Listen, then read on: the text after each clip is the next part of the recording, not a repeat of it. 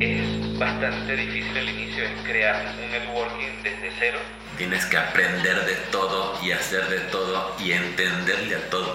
Estás haciendo algo productivo que pueda generar un cambio. Los visionarios que están viendo cómo va a cambiar el mundo y qué va, qué va a necesitar el mundo en los próximos dos a cinco años. Estás escuchando Imparables. El podcast de arcángeles.com. Hola, bienvenidos. Soy Luis Barrios a este nuevo episodio de Imparables, nuestro podcast de Arcángeles, donde entrevistamos a grandes emprendedores resolviendo necesidades clave de la sociedad y generando progreso en Latinoamérica. Eh, en esta ocasión eh, tenemos la gran fortuna y honor de tener a Camilo Rivera, uno de los cuatro fundadores de Nudos, una empresa que nace en Colombia, ya con expansión en México y a otros países en planes, que bueno, claramente Camilo nos va a llevar de la mano un poco hacia cuáles son sus planes de expansión y visión y lo que hacen Nudos principalmente, ¿no? Entonces, Camilo, bienvenido a este podcast. Luis, muchas gracias por tenerme aquí y pues un honor estar aquí, poder hablar y contarle un poco más de Nudos. No, hombre, encantado. Yo que pues al grano, ¿no? Empecemos. Eh, a mí, de entrada, creo que lo que más me ha motivado a invertir en ustedes y me llamó mucho la atención. Hace poco tiempo que tomé la decisión de invertir en ustedes a través de Arc Fund y ahora viendo esta posibilidad de crear una campaña en Arcángeles para sumarte también nudos a esta causa que tenemos en Arcángeles de movilizar capital a emprendedores visionarios que resuelven necesidades clave, ¿no? Y contribuir en nudos en esta causa, en la medida en que nudos estén arcángeles con nosotros, permite que personas comunes puedan entrar al venture capital como ángeles inversionistas, formar parte de estas grandes misiones y grandes startups queriendo resolver problemas reales en Latinoamérica, ¿no? La medida en que Nudos entre hoy es futuriar a que el día de mañana más startups, nuevos emprendedores puedan encontrar una alternativa de inversión en Arcángeles, en una comunidad creciente de inversionistas que piensan diferente, que invierten diferente y que están invirtiendo más allá del capital y retornos de capital que pueden tener, ¿no? ¿Por qué? Porque el invertir en un nudo o invertir en una empresa en Arcángeles permite que puedas impulsar sus causas, que les ayudes a crecer y cumplir con su propuesta de valor. Pero sin más, como les decía, ustedes vienen de Rappi, de Chipper, de Meru, ¿no? Y de otras grandes startups de Latinoamérica como colaboradores, ¿no? Como empleados, no tanto como emprendedores. Recientemente brincaron a crear nudos. ¿Qué les motivó para lanzar nudos? realmente, ¿cuáles fueron esos retos y qué sentimientos tuvieron como empleados de sumarse, de conocerse como fundadores y decidir decir, vamos a dejar esta carrera dentro de estas startups y vamos a hacer la nuestra? ¿Qué los motivó a eso, Camilo? Bueno, primero que nada, el estar en startups o trabajar en startups te vuelve como mucho más resiliente, te ayuda a tener una capacidad de ejecución mucho más veloz y de calidad. Entonces creo que eso ha, ha mejorado en nosotros, los founders, como esa capacidad de poder ejecutar muy rápido, de tomar decisiones bastante rápido y hacer que las cosas pasen. Y creo que eso nos hizo empezar a pensar en que nosotros también podíamos hacerlo que nosotros teníamos las capacidades para poder tirarnos al agua, por llamarlo de alguna manera, y emprender y, resolver un problema de Latinoamérica, no solo de Latinoamérica con lo que estamos resolviendo en nudos, sino que ya se está viendo a nivel global, que pues ahorita les cuento un poco más, y es cómo atendemos o cómo equipamos a todos los empleados remotos de Latinoamérica en este caso. No, increíbles. Comparto mucho tus ideales. Digo, yo he sido emprendedor también desde hace tiempo. Soy inversionista a la vez, emprendedor al mismo tiempo. Y la verdad es que he tenido la fortuna de haber empezado a provocar este cambio sistémico, cultural a nivel regional, del paradigma al emprender que antes era mal visto y la cultura que teníamos en Latinoamérica era como, no, pues aquí el corporativismo y sales de la universidad y hay que entrar a una empresa y hacer carrera, ¿no? Y eso yo me siento un poco partícipe de ese cambio de paradigma y empezar a irnos por otros caminos y ser uno de los pioneros y este, catalizadores en LATAM, empezando por México, de ayudar a que el ecosistema de emprendimiento de la región sobresalga y empiece a crecer como está creciendo. Me ha tocado ver, por fortuna, empresas crecer desde cero como Rappi, Meru, Chipper, Corner Shop, y casi la digo, la mayoría de los unicornios del mundo latino de hispanoparlante, me ha tocado verlos desde su incepción. No he tenido la fortuna de invertir en ellos, ¿no? Todavía, pero no tengo duda que en el portafolio tenemos varios unicornios en transformación, de cucarachas a unicornios, ¿no? Pero lo que realmente comparto contigo es que sí, claramente es un tema de resiliencia y es un tema de misión y pasión, ¿no? Por un lado, cuéntame por qué lo hacen, por qué hacen nudos, qué necesidad resuelven al día de hoy puntualmente con nudos.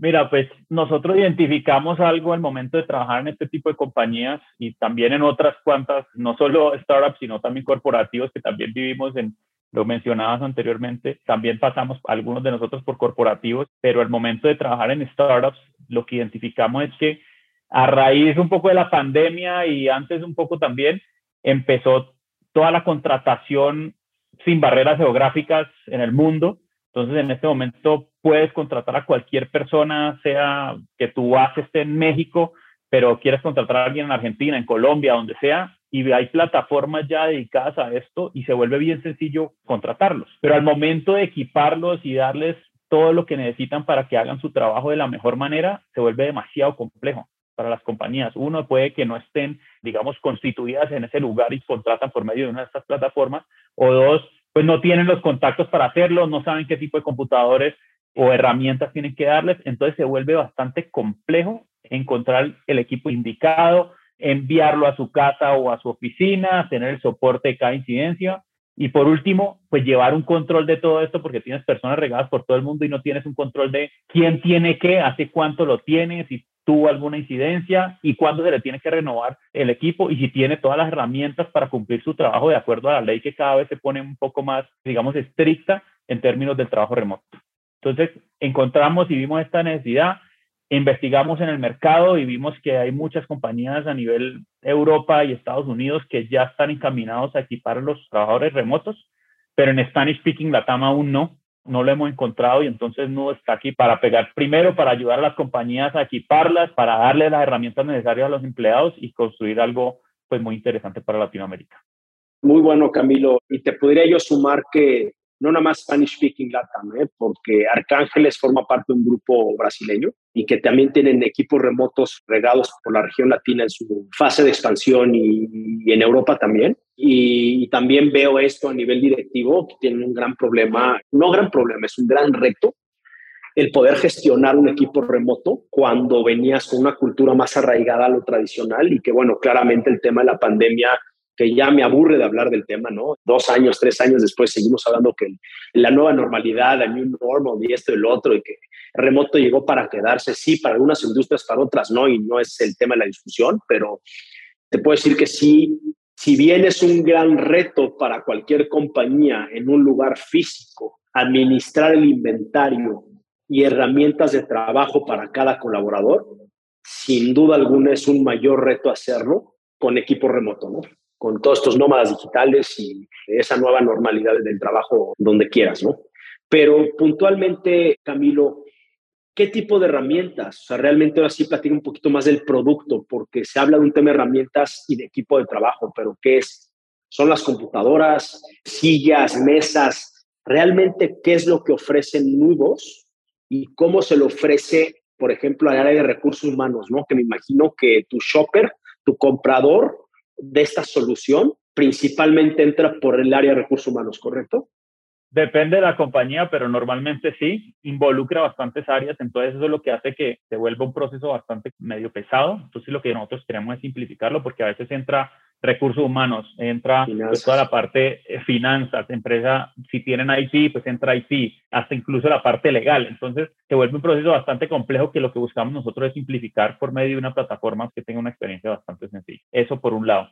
Pero esa plataforma, el software como tal, el SaaS, es para gestionar la nómina, por decir algo, a las personas, el personal, gestionar sus nombres con el equipo que tienen, los contratos de responsivas que firmaron por ese equipo, por ejemplo, no tanto su contrato laboral, sino más bien el contrato responsivo, decir, oye, yo te entregué esta MacBook o este teléfono o esta tablet o este proyector, ¿no? Así. Y firman responsivas de manera, por eso se involucra el área legal, para que los contratos estén en orden y cada diferente área se involucra porque cada área tiene un diferente presupuesto para sus colaboradores al año en material y equipo, ¿no? Ese es el software. Y luego en el producto físico, o sea, realmente ahora sí que en el activo que les gestionas, ¿ustedes también lo ofrecen, lo venden o lo arrendan?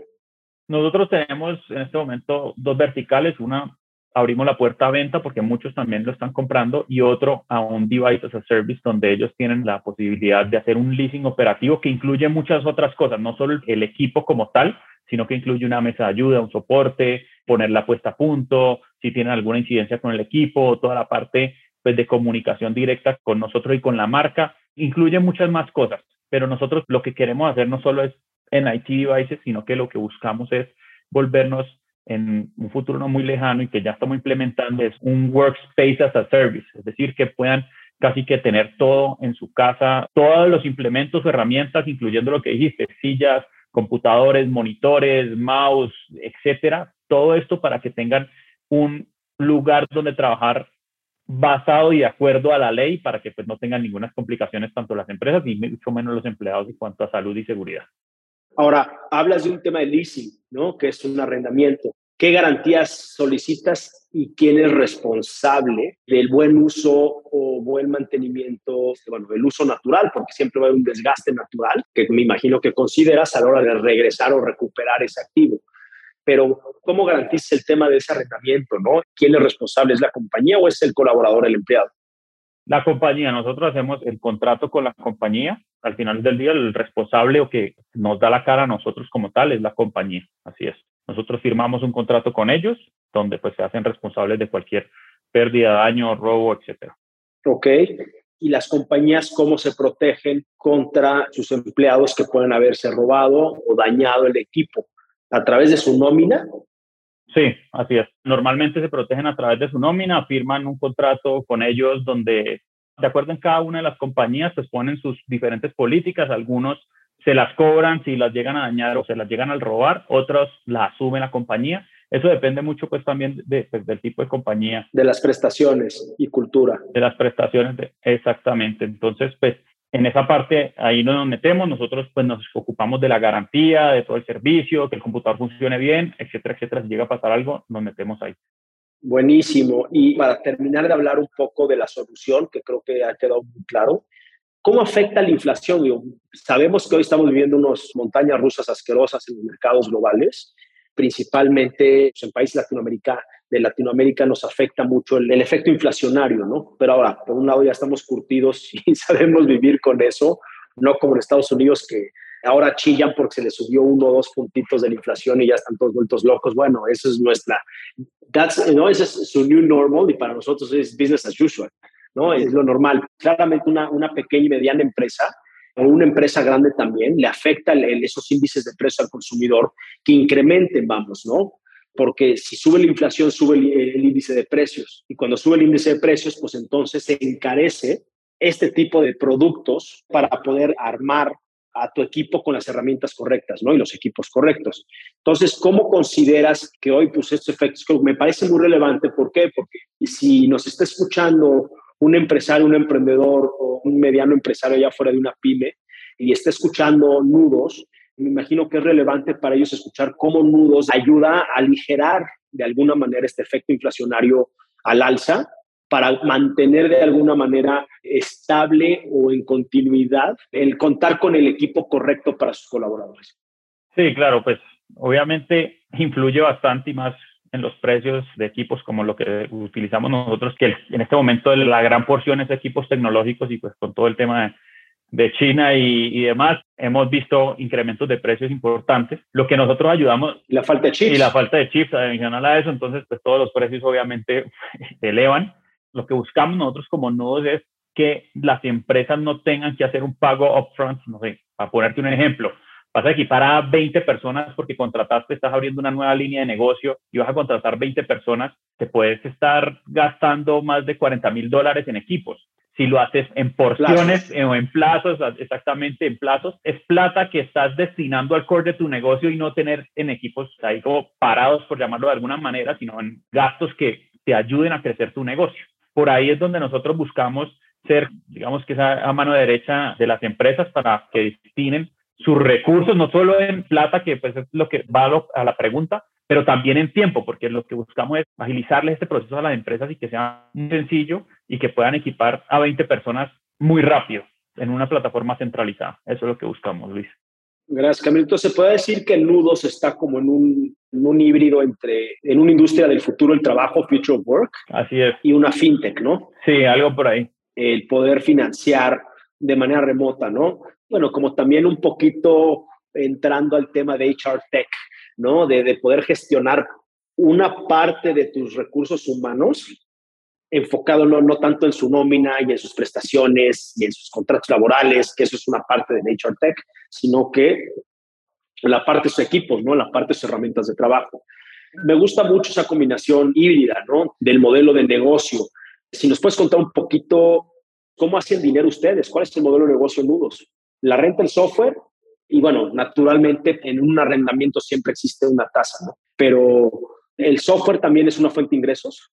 En este momento el software pues está dado en la venta o en nuestros usuarios, lo incluimos en el precio, entonces va ahí por el momento. ¿Cómo ganamos dinero? Una buena pregunta. Uno es por la venta de los equipos, como te mencioné, tenemos dos líneas de revenue streams. Una es por venta, entonces pues por venta nos ganamos un porcentaje. Y por el lado de la DAS, que es el Device as a Service, también nos ganamos un porcentaje por esto. Esto varía dependiendo del equipo, dependiendo de los plazos, dependiendo del riesgo del cliente, entonces esto puede, puede estar variando. Pero nos ganamos un fee por cada una de las, tanto de la venta claro. como el, digamos que el del leasing, por llamarlo de alguna manera. Y claro, eventualmente el negocio puede evolucionar que ese software, creándole el día de mañana versiones o features, ¿no? Funcionalidades adicionales a la plataforma que puedan incrementar la experiencia de uso y mejoras en base a lo que tus clientes te puedan llegar a pedir, pudiera llegar a cobrar una membresía mensual por el uso de funcionalidades premium, por llamarlo así, para mejorar la gestión de dichos activos, ¿no? Porque por lo que entiendo hoy, la funcionalidad básica que tiene el software en la plataforma es que vas a poder llevar un catálogo completo de los empleados, qué número de serie tienen de su equipo, qué marca de equipo, qué año, cuándo se les entregó, de qué modelo es, de qué año es, cuándo para pedir soporte, cuándo fue intercambiado el equipo por un tema de mal funcionamiento o de arreglarlo, porque ustedes también se enfocan en el tema de soporte post. Claramente, no tanto post-venta, pero sí cuando estás en el device as a service, en el préstamo de los equipos, en el arrendamiento de los equipos, al final esos equipos se los acaba la compañía después de un plazo como un arrendamiento tradicional o se los reemplazas por uno nuevo. Ahí hay dos opciones. Una nos lo devuelven o se lo podemos vender al, al empleado, pero normalmente lo devuelven y le hacemos un reemplazo y se devuelve a...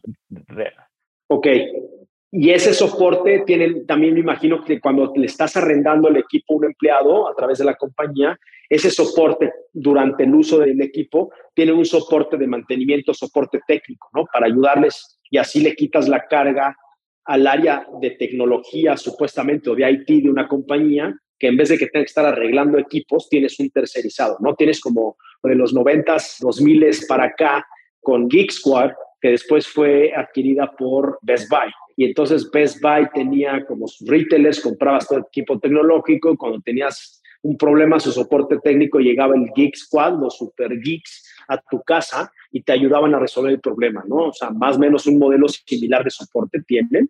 Sí, lo que nosotros hacemos es conectar con la marca directamente, entonces digamos que nosotros somos el puente de conexión y de comunicación con las marcas para que si tienen algún problema, el device as a service en todo el servicio, no solo el producto como tal, sino que todo el servicio incluye esto, entonces también puesta a punto ir a los domicilios de las personas, ajustarles si tiene que hacerlo, hacer una llamada porque algo no le está funcionando, entonces pues toda esa comunicación la hace a través nuestro también y tienen una red de centros de contacto, centros de servicio en los diferentes países que operan, en las diferentes ciudades que operan, porque no normalmente vas a poder llegar a todos los domicilios de donde tienes a un cliente remoto, sino que él se puede acercar a un centro de servicio. Sí, hay, hay centros de servicio autorizados en casi, yo creo que todas las ciudades, están centros de servicio autorizados por cada una de las marcas y pues son de la marca como tal, entonces sí los hay. Claro, y Nudos tiene todo ese convenio y esa, facilitar toda esa comunicación y esa interacción de soporte para que se resuelva tu problema, ¿no? Claro, al trabajar de la mano de la marca, sí. Ahora, al día de hoy, ¿quiénes son tus clientes, no? ¿Y qué resultados has tenido a la fecha? Mira, en esto nosotros hemos empezado hace a finales de abril teniendo una venta alrededor de 1.500 dólares. En el segundo mes pasamos a más o menos 6.500 dólares y en este mes ya vamos por encima de los 17 mil dólares, buscando cerrar el tercer mes alrededor de los 25 mil. Nuestros clientes son medianas empresas. Hemos trabajado también de la mano con startups. También son clientes bastante interesantes con los que hemos cerrado negociaciones y buscamos clientes medianos de a partir de 40 empleados a más o menos 200 empleados. Ese es nuestro target. Ah, qué bien, felicidades. Ahora, tu camino a la, a la rentabilidad, ¿no? El famoso path to profitability. ¿Cómo lo tienen hoy pensado? ¿Qué les hace falta o qué volumen de número de clientes o de usuarios remotos tendrías más o menos para llegar a un punto de equilibrio? Yo sé que pues en este tipo de empresas el punto de equilibrio lo puedes lograr relativamente rápido, pero si, si lo mantienes, quiere decir que no estás creciendo de manera exponencial. Entonces, luego otra vez vuelves a incrementar tu gasto para poder continuar tu crecimiento y entonces te vuelves a bajar del punto de equilibrio, ¿no? Sobre todo contratando este capital humano o incrementando tu budget de marketing o expandiendo en otros países. Pero, ¿qué planes tienen o cómo es tu plan de rentabilidad? O sea, ¿hacia dónde están pensando llevar las ventas en el corto plazo en ese objetivo de comercial?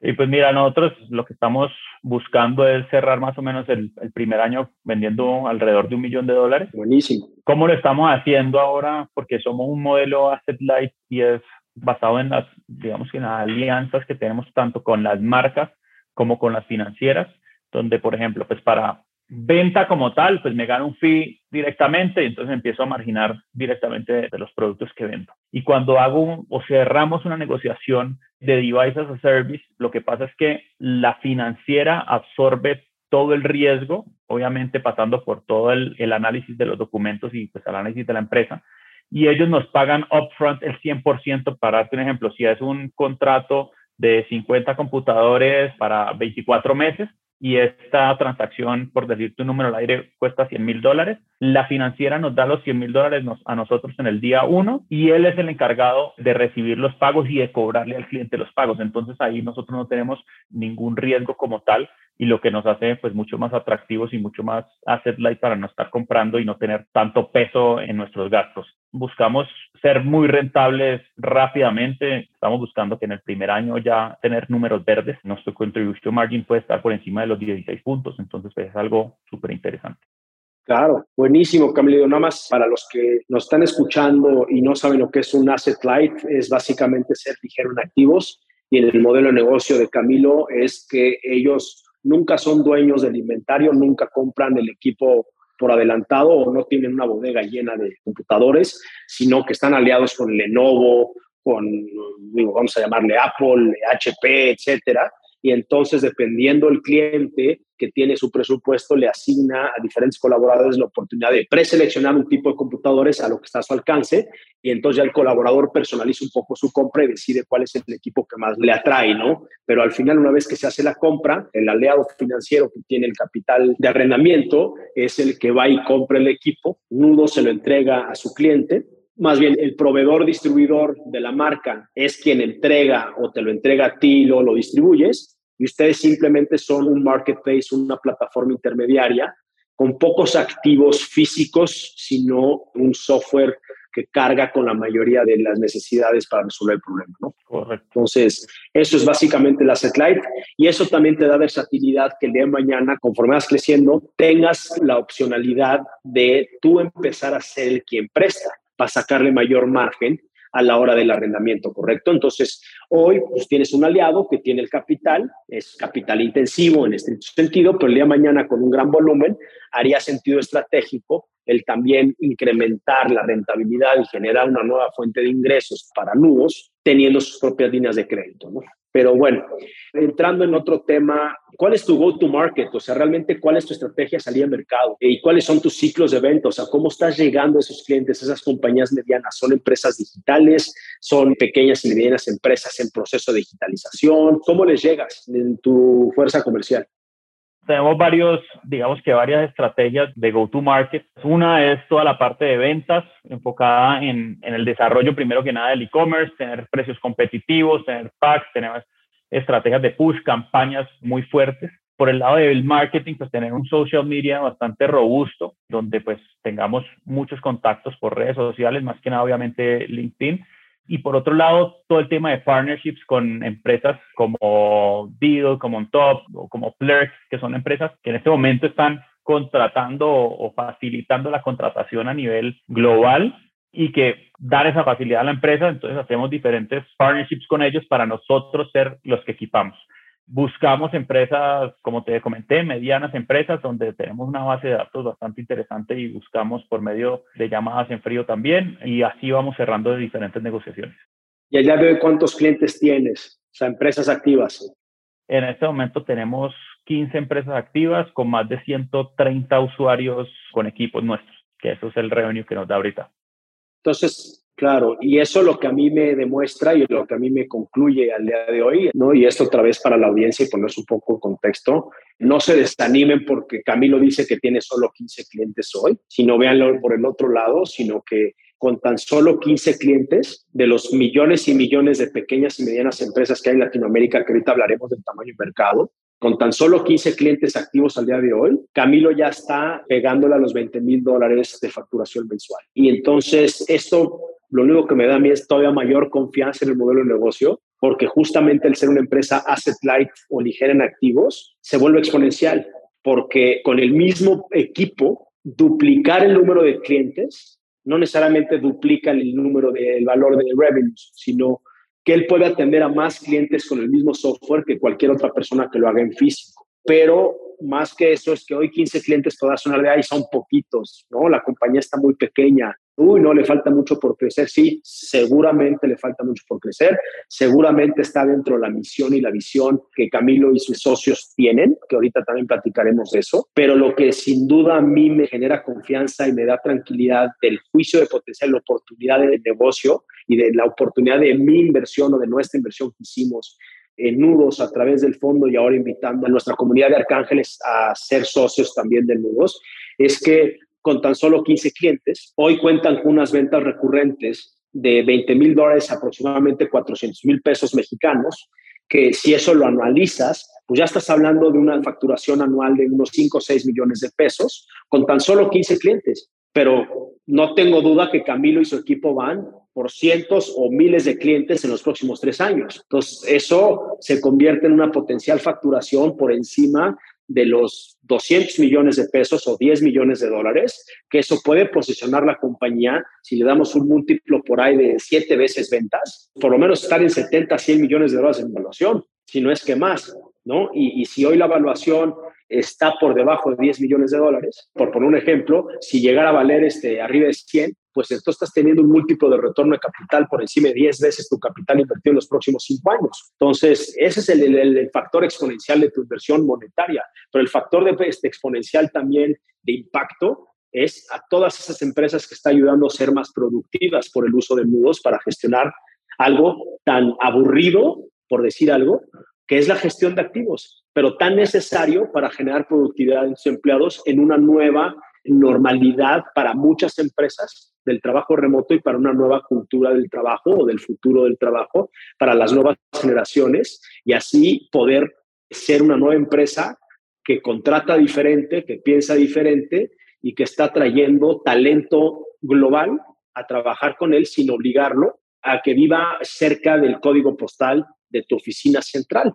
que eso es lo que antes creo que estamos llegando como una globalización 4.0, ¿no? Ya está las personas y Nudos pues es un habilitador de esto para poder ayudar a esas compañías a poder contratar de una manera digna bajo las leyes locales con las herramientas necesarias para trabajar. Más allá de ahorrarles dinero o ayudarles a financiar el equipo, creo que esa misión de impacto también como inversionista es importante porque tu dinero, tu capital está contribuyendo al crecimiento de nudos, como también está contribuyendo a los clientes de nudos. Entre más clientes tengan nudos, más personas, individuos están viendo beneficiadas y más empresas productivas en el mundo. Entonces, por ahí me encanta justamente esa, esa, esa misión de impacto de, de, nudos, pero ahora sí que platícanos justamente de esa visión y misión que tienen ustedes, tus fundadores.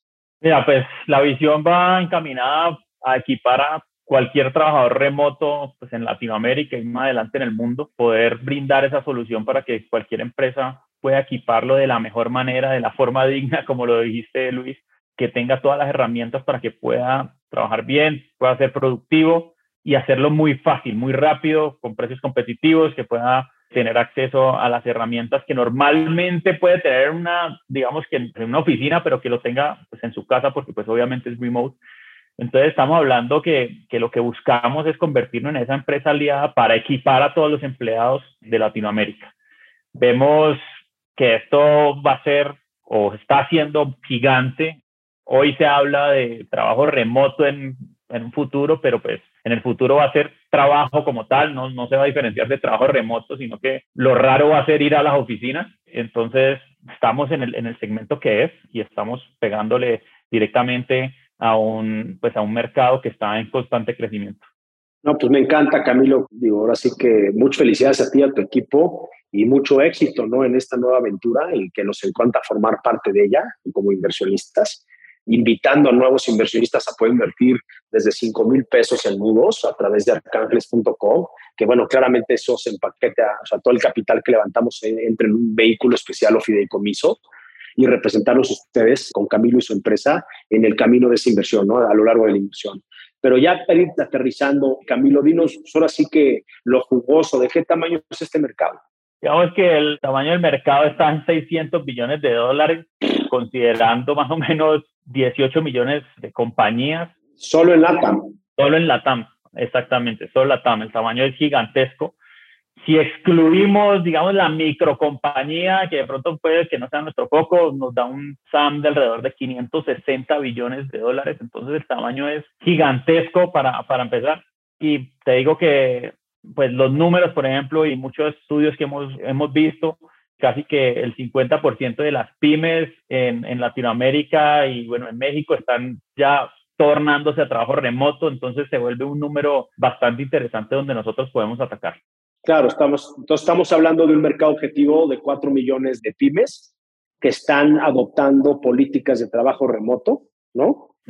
Y regresando a mi punto anterior de, de, las 15 empresas que hoy tiene Camilo como clientes activos, pues con una mínima despostilladita de, de, de 4 millones de pymes, puede ser una empresa que sea evaluada por encima de los 100 millones, inclusive mil millones de dólares. ¿Por qué? Porque si el mercado regional es de 540 billones de dólares y el 50% está considerando políticas remotas, está haciendo un mercado de alrededor de 270 billones de dólares. Entonces, si Camilo y su equipo logran penetrar menos de un punto porcentual de posicionamiento en el mercado, ¿no? Le estás pegando arriba el billón de dólares humildemente sin tener que decir como sucede en, en, otras industrias o en mercados mucho más limitados, ¿no? Que para poder lograr facturar 10 millones de dólares este, anuales necesitas tener el 35% del mercado. No es el caso, que ahí es cuando dices, es increíble que logre ese tamaño porque entonces tiene que desintermediar a muchos competidores o tiene que ser el único monopolio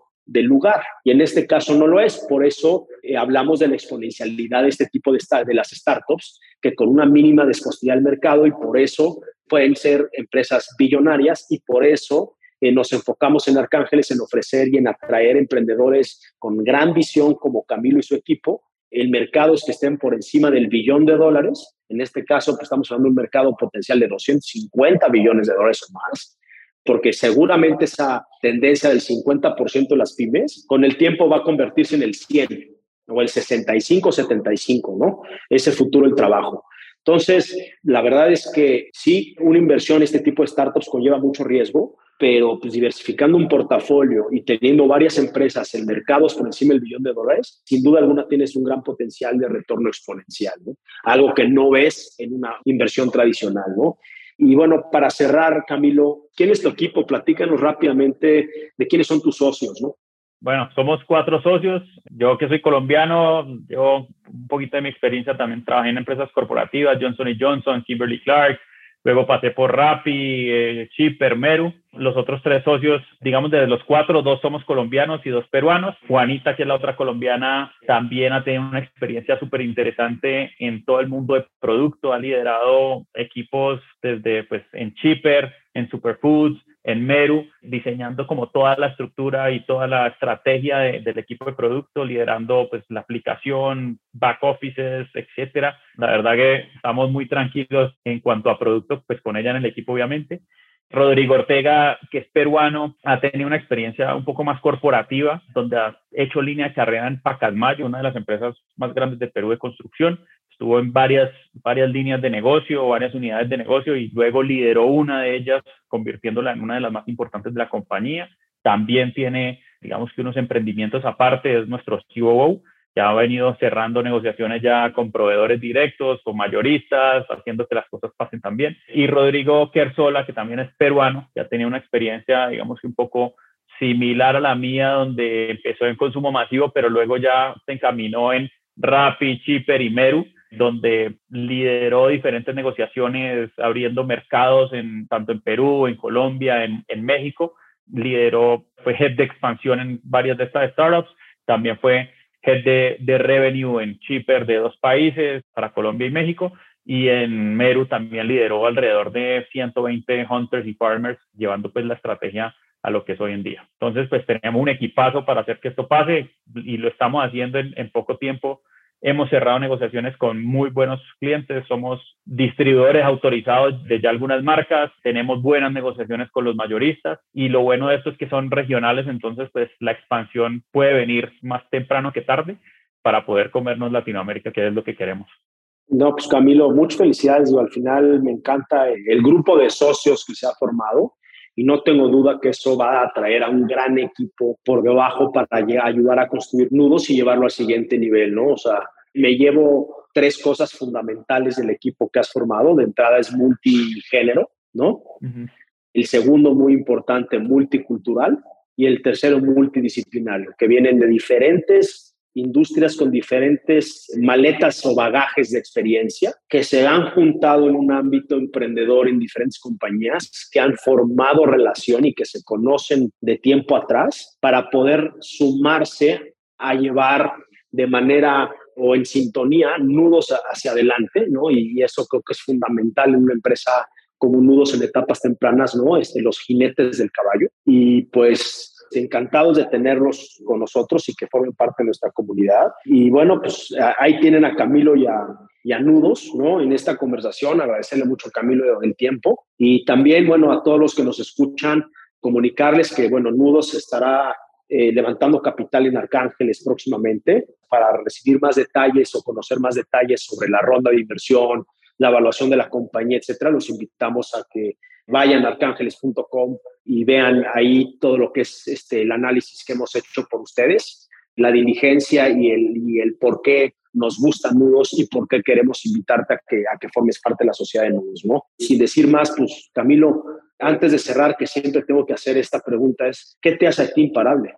¿Qué nos hace imparables? Creo que las ganas de construir algo grande, algo que solucione un problema, la capacidad de ejecución que hemos desarrollado, pues no solo yo, sino todo el equipo, en cuanto a ejecutar rápido, ejecutar bien, hacer las cosas de la mejor manera. Y bueno, eso es lo que hace que, que el nudo sea imparable. Tenemos un equipo demasiado ganador, nos unimos porque ya hemos trabajado de la mano, entonces sabemos cómo trabajamos y cómo nos complementamos de bien. Entonces eso hace que Nudos sea imparable, la verdad. Pues gracias Camilo, ahí lo tienen. Y nuevamente gracias a todos por escucharnos. Este es un nuevo episodio de Imparables, un podcast que habla de emprendimiento, innovación y el futuro de las inversiones de arcángeles.com. Invito a todos a invertir diferente en arcángeles.com. Muchas gracias. Yo soy Luis Barrios, fundador de Arcángeles. Gracias Camilo. Gracias Luis.